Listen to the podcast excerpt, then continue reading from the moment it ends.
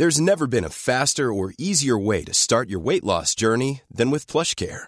PlushCare accepts most insurance plans and gives you online access to board-certified physicians who can prescribe FDA-approved weight loss medications like Wigovi and Zepbound for those who qualify. Take charge of your health and speak with a board-certified physician about a weight loss plan that's right for you.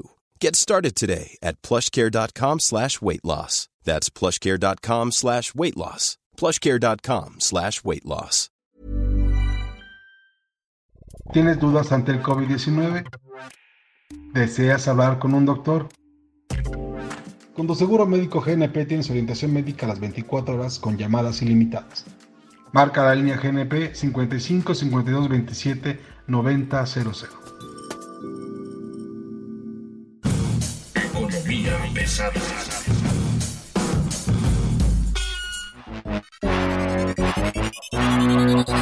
El viaje del presidente Andrés Manuel López Obrador a Estados Unidos fue más beneficioso para el propio presidente Trump en sus intentos de conquistar la reelección entre los grupos hispanos y los grupos minoritarios. Le ayudó más en la campaña a él que propiamente en lo que traíamos del Tratado de Libre Comercio con Estados Unidos con Canadá. No fue el primer ministro de Canadá, Trudeau, básicamente porque no le gusta que lo estén amenazando con ponerle aranceles. Fue el presidente de México por una invitación directa, lamentable, de, decía Andrés Manuel antes de viajar, que no estuviera ahí la contraparte canadiense. Yo creo que si en este momento lo que decimos es que el beneficio o que el gran beneficio fue que se firme el acuerdo comercial, habría que aclarar dos cosas. La primera, la negociación concreta, real, larga, pesada, dura, la hicieron en el sexenio pasado, la hicieron con el gobierno anterior y básicamente es un triunfo del ex secretario de Economía, Ildefonso Guajardo, que vino a terminar con la firma del TEMEC en este año, bueno, con la puesta en marcha en este año. Y por el otro lado, yo me pregunto si Carlos Salinas de Gortario ha sido presidente, ¿a quién hubiera invitado a la cena? Supongo que a sus amigos. Y entonces lo que hizo el presidente Andrés Manuel fue invitar a los amigos de Salinas. En fin, esto es Economía Pesada. Bienvenidos, buen día. Mi nombre es Luis Carriles. Me acompaña hoy Mario Alavés. Mario, ¿cómo estás? Buen día. Mucho gusto, Luis. Es un gusto estar aquí en Economía Pesada siempre. Es muy interesante, es muy bonita la mesa de la cena del presidente. La compañía más bien parecía que habían invitado a Andrés Manuel López Obrador a una reunión de empresarios, ¿no? Los empresarios amigos de Salinas, ¿no?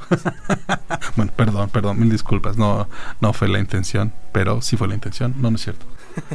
El caso es de que yo veo tres temas ausentes en la mesa. Primer tema ausente en la mesa, fuertísimo, el tema migración y empleo, ¿no? El tema bilateral de migración y empleo. Segundo tema, energía. Me da risa un poco, siento feo decirlo, pero cuando la, los amigos de Sempra Energy anuncian su proyecto Costa Azul, pues hay que decirles y hay que aclararlo, hay que ponerlo en la mesa. Pues ese proyecto ya tiene 10 años caminando, pues así que digas nuevo, nuevo, nuevo, pues no, no es. Y con todas las restricciones que ha habido en los últimos años respecto a la inversión privada en energía, bueno, en el último año y medio, en energía, pues más bien habría que repensarse. No vi tema energético puesto en la mesa y el asunto que también no vi el tema de qué va a pasar con educación y con ciencia y con tecnología, que se supone son temas torales para cuando estás hablando de lo que viene en el futuro en el bloque norteamericano, ¿no? La agenda se queda muy corta en todo sentido. Era una visita demasiado cuidada, era una visita en la que se leyeron mutuamente los discursos antes de presentarlos. Bueno, el discurso del presidente de Manuel fue muy largo, 15 minutos de corrido, está largo. 15 minutos en Palacio hubiera sido como 40, pero bueno.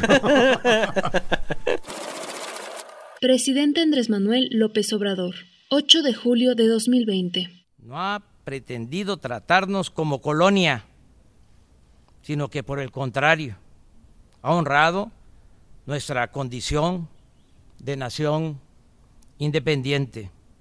Por eso estoy aquí, para expresar al pueblo de Estados Unidos que su presidente se ha comportado hacia nosotros con gentileza y respeto. La cuestión es que no se trataron ningún tema ríspido, no hubo ningún contacto o no hubo apertura a la prensa, es decir, era una visita blindada. Y además las grandes cadenas norteamericanas no le dieron grandes espacios a la visita. Ni ¿eh? las grandes cadenas ni los grandes periódicos, nadie estaba atento a lo que había ocurrido. MSNBC, CNN, Fox, yo no, no estuve yo intentando checarlo, no, o sea, sí se menciona el otro día en los periódicos, sí están las portadas, pero no es lo más importante, no fue lo más importante para ellos la visita del presidente. Creo que no alcanza ni siquiera una nota secundaria. Más bien es el, no tenemos que poner en la portada. ¿Qué, qué ponemos? Ah, sí, vino ese señor. Pongamos algo. Y bueno, a mí me gustaría aprovechar la opinión de, de Enrique Hernández, ya que anda por aquí y que no le hemos presentado como, como debería de ser. ¿Cómo estás, Enrique? Hola, ¿qué tal? Muy buenos días a todos. ¿Tú cómo viste la, la visita de Trump? ¿Te gustó o no te gustó? Por supuesto, yo adelantaba lo que vimos este día, estos días, incluso tu portada, pensé que iba a ser lo contrario en algún ¿Por momento. qué? Vimos a un hombre. Pues a tu otro hombre. opinión era distinta, decías que el esposo de la embajadora Marta Bárcenas anunciaban el caos, no anunciaban la caída del Obrador, del gobierno del Trump, de que el muro, de que esto, pero pues creo que pasó todo lo contrario.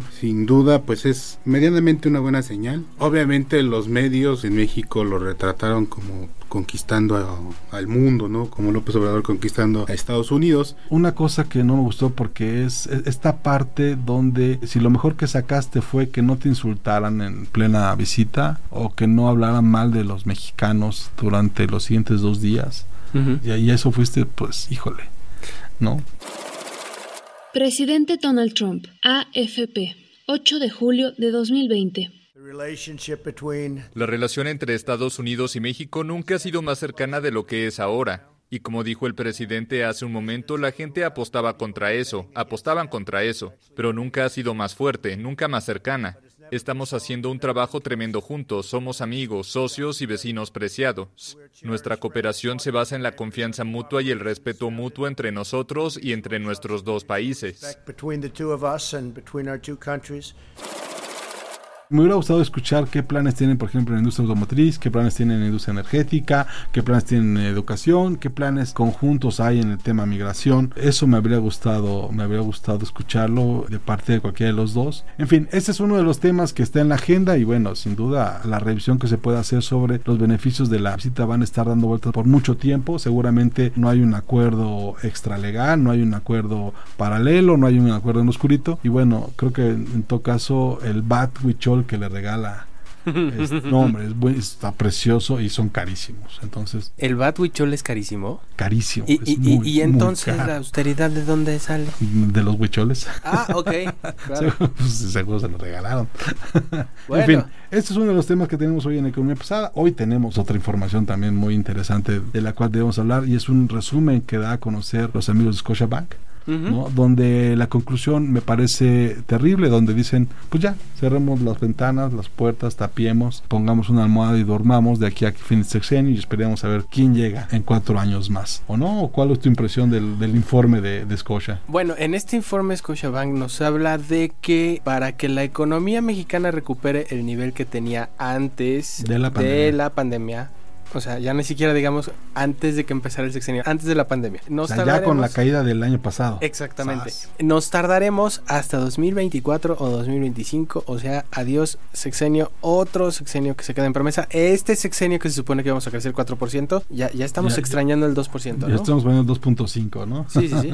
Y no solo es Scotiabank, ¿no? Fue Scotiabank, Citibanamex y la Cámara Mexicana Alemana de Comercio de México. Es cierto, es más de una fuente quien informa esto, pero probablemente la conclusión más ruda sea la de ellos, ¿no? Donde Sí, ya sí, ¿no? sí, se acabó el sexenio, Vámonos a, a- a lo que sigue. Esperemos Vamos a tratar sigue. de recuperarnos lo más rápido posible. Vamos a tratar de no caer más en lo que viene de la pandemia y en lo que resta del sexenio. Citibanamex habla de una recuperación en forma de U. Esto quiere decir que vamos a tener un punto bajo, muy largo. muy largo. O sea, así como la curva de la que tanto hablamos eh, en la pandemia, el del aplanamiento de la curva. No, pero ahí no hay Más o menos, más o menos así va a ser la curva, pero vamos- al revés. Vamos a terminar esta semana como sobre los 37 mil muertos. En la semana que acaba de pasar tuvimos dos récords impresionantes, Ujú. sin duda, uno de prácticamente 900 muertos y el nivel de contagios que tenemos. Yo no veo un aplanamiento de la curva de ninguna manera, pero pues la gente ya empezó a salir a la calle. Si tú te das una vuelta en las principales ciudades del país, ya la gente anda pues con cubreboca, con el gel y con Ah. lo que sea, pero ya anda, ya anda caminando. El resumen de Scotiabank nos da varios elementos para entender lo que viene en la economía. Uno de ellos es, por supuesto, la recuperación en U, no en un B, Ujú. sino en U. O sea, esto significa que el periodo de recesión es un poquito más largo de lo estimado, dos años, un año Ujú. y medio por lo menos. Ese es un elemento. Otro, la incertidumbre. la incertidumbre generada desde las acciones del gobierno, desde el Ujú. tema de, de policy, ¿no? De políticas públicas. No, no aversión al riesgo, sino esta aversión a, a respetar lo que ya está caminando. Entonces eso nos atora muchas cosas. Y el otro elemento que traía fuerte el informe es La falta de acción del gobierno durante la pandemia. la inacción, ¿no? De las inacciones del gobierno para enfrentar la pandemia y reducir la tasa de mortalidad, de letalidad, pero sobre todo de contagio.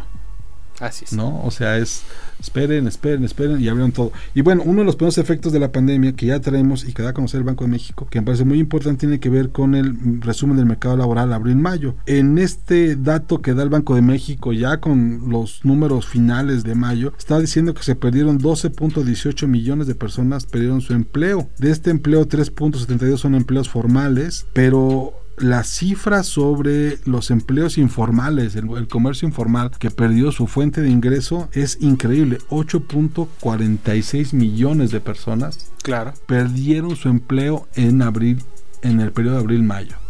Así es. o sea, eh, es un número muy grande de economía informal que no tiene chamba. O sea, ya ni siendo informal tienes trabajo. Que hay que ser muy muy claros en esto. El tema del empleo se ha manejado desde el punto de vista de los empleos formales y desde el principio hemos señalado que se nos olvidan los empleos informales. A lo mejor los empleos informales para las estadísticas no nos convienen, no existen, no nos gustan, pero cuando se trata de ir a hacer campaña, pues son los primeros a los que recurrimos, ¿no? El tema del empleo informal es que es muy volátil, es el más fácil que se pierda. El empleo informal en mayo perdido fue de 10.3 millones de, de empleos y en mayo fue de 1.93 millones de empleos perdidos. Ojo, dicen que vendrán cosas peores. La OCDE dice que la tasa de desempleo puede llegar a 7.5% al cierre de año si hay un rebrote.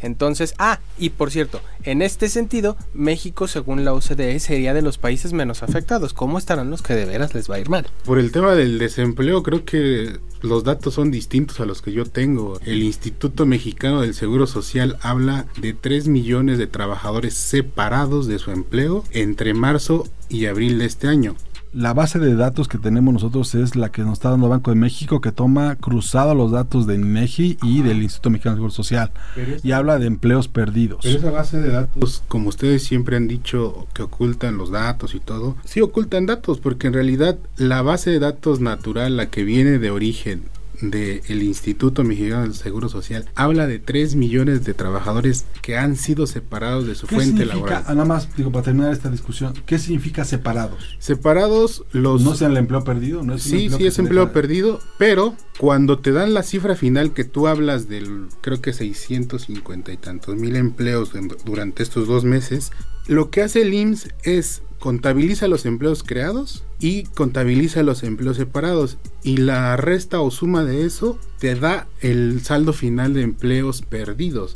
O sea, la explicación que te ah, estoy dando es que al final del día no sabemos si de esos 3 millones de desempleados o 3 eh, millones de empleados separados fueron recontratados o, qué pasó con ellos. O, Ese número apenas lo vamos a empezar a ver a partir de este mes en función de que reinició la economía en muchos lugares, ¿no? Las ciudades comenzaron a jalar sus actividades, ya la construcción está prácticamente al 100%, ya la industria automotriz también está prácticamente al 100%, abrieron ya las plazas comerciales y ya vimos a la gente empezar a, levantar, por ejemplo, Centro Histórico Ciudad de México y metrópolis importantes como Puebla, Guadalajara, Monterrey, Hermosillo y Centro Tabasco, ya empezaron a haber aglomeraciones de nuevo. Incluso lo relevante de estos datos muestran cómo la Ciudad de México, el Estado de México, Jalisco y Nuevo León es con la mayor tasa de trabajadores separados de su empleo. Sí, pues son las economías más grandes. Lo que sabemos es de que en este momento esos 3 millones están separados porque el número ha ido creciendo. El último tema que teníamos hoy es... Es una buena noticia. Hubo por primera vez en 30 meses una salida, una oferta pública inicial al mercado de ah, valores. Sí. Oye, qué, qué risa. En 30 ¿eh? meses, en medio de la pandemia del coronavirus, cuando menos. Uno, hace más de un año eh, sí, un poquito más. Hace poco, casi dos años. 17, 18 meses. Ah, más o menos, casi dos, hace casi dos años se puso en marcha la nueva bolsa de valores, el VIVA. La bolsa institucional de valores. institucional de valores, VIVA. Y no había hecho ninguna, no había captado ninguna OPI, ninguna operación grande ni nada. Y lo de, y lo de Viva Aerobús y esas cosas. No salió por ahí. No salió por Viva, salió por otro lado. Por Viva lo que sale hoy es una oferta pública inicial bastante buena. Pero, además de un sector que además es complicado. Es ¿eh? que este Es, es muy curioso cómo se da esta oferta pública inicial. Llevamos 30 meses sin una oferta pública inicial. ¿Qué es esto? Que una empresa se liste en la bolsa y ponga sus acciones a disposición del público inversionista. ¿Vale? O sea, básicamente que tú puedas comprar un cacho de una empresa a través del mercado de valores. Esta también es la primera oferta pública inicial que hace Viva, que es una bolsa muy joven que empezó en febrero de 2018 y que dirige María Arisa. Otra cosa, esta empresa que se lanza en México se llama Cox Energy y curiosamente es una empresa que se dedica al sector fotovoltaico.